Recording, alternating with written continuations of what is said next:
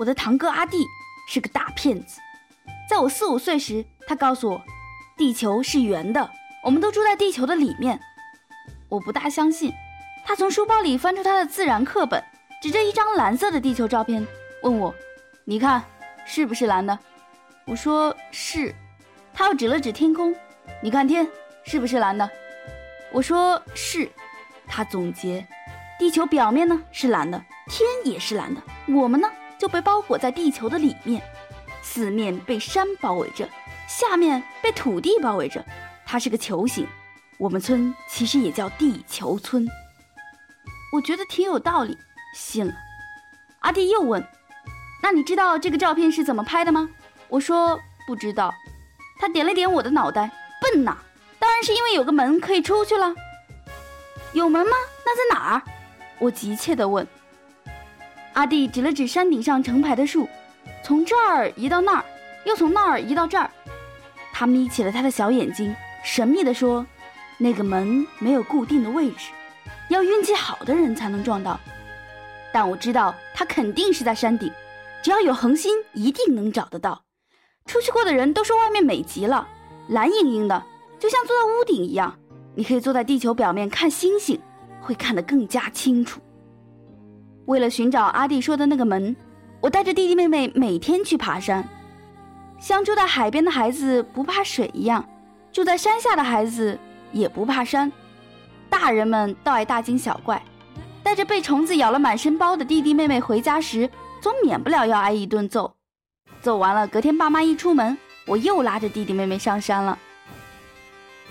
当时也不觉得爬山有趣，一心只想找到通往地球外的门，爬出去看看。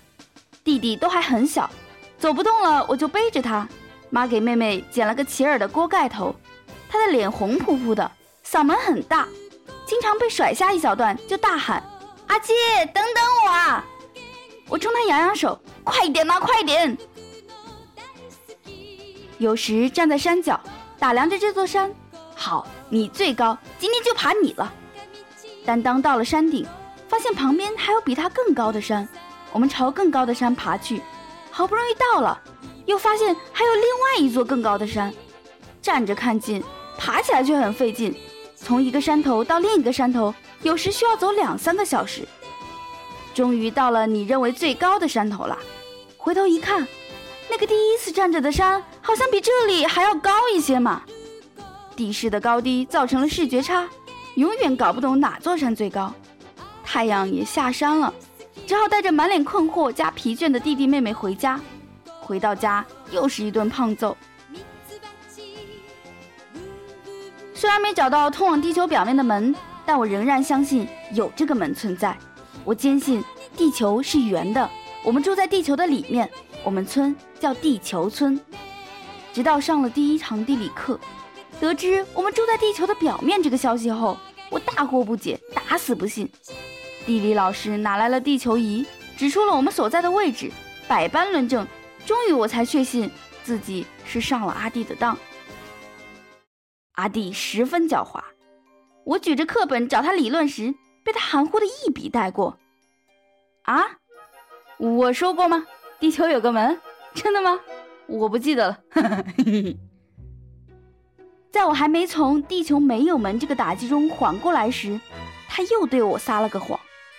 你知道吗？有一种人呢是不会死的。我轻而易举的被他分散了注意力。什么人？就是主角。主角呢是不会死的，阿弟言之凿凿。你看，所有的电视剧，所有的，只要他是主角，他就不会死，可以活到最后，剧终了他都还没死，是吗？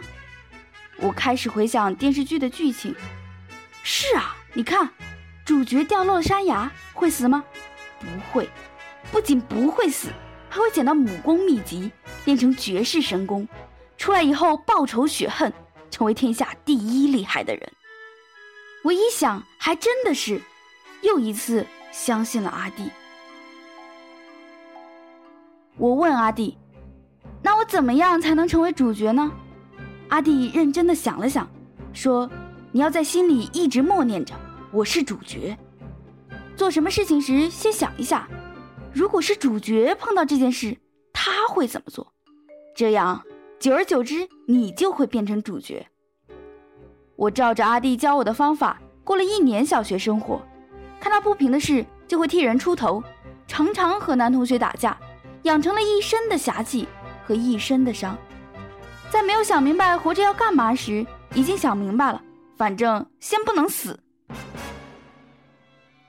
小学二年级时热播的电视剧《干石九妹》大结局，男主角和女主角相互刺了一剑，都死了。我大惊失色，狂奔着去找阿弟。你不是说主角都不会死的吗？为为什么尹建平和十九妹都死了？阿弟也有点纳闷。是啊，他们怎么死了？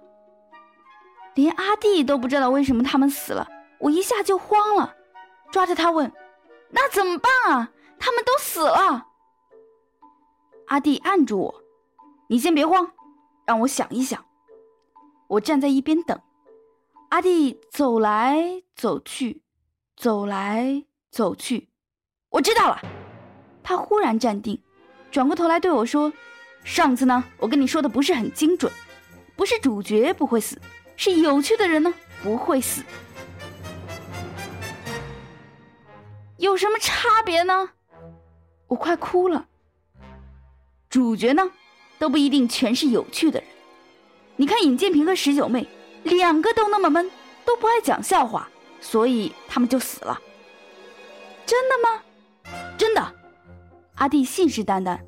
你看，A 计划成龙，好几次要死了。就因为他搞笑，所以才没死。真的吗？我挂着泪，马上又要再一次相信人生了。真的，阿弟坚定的点着头。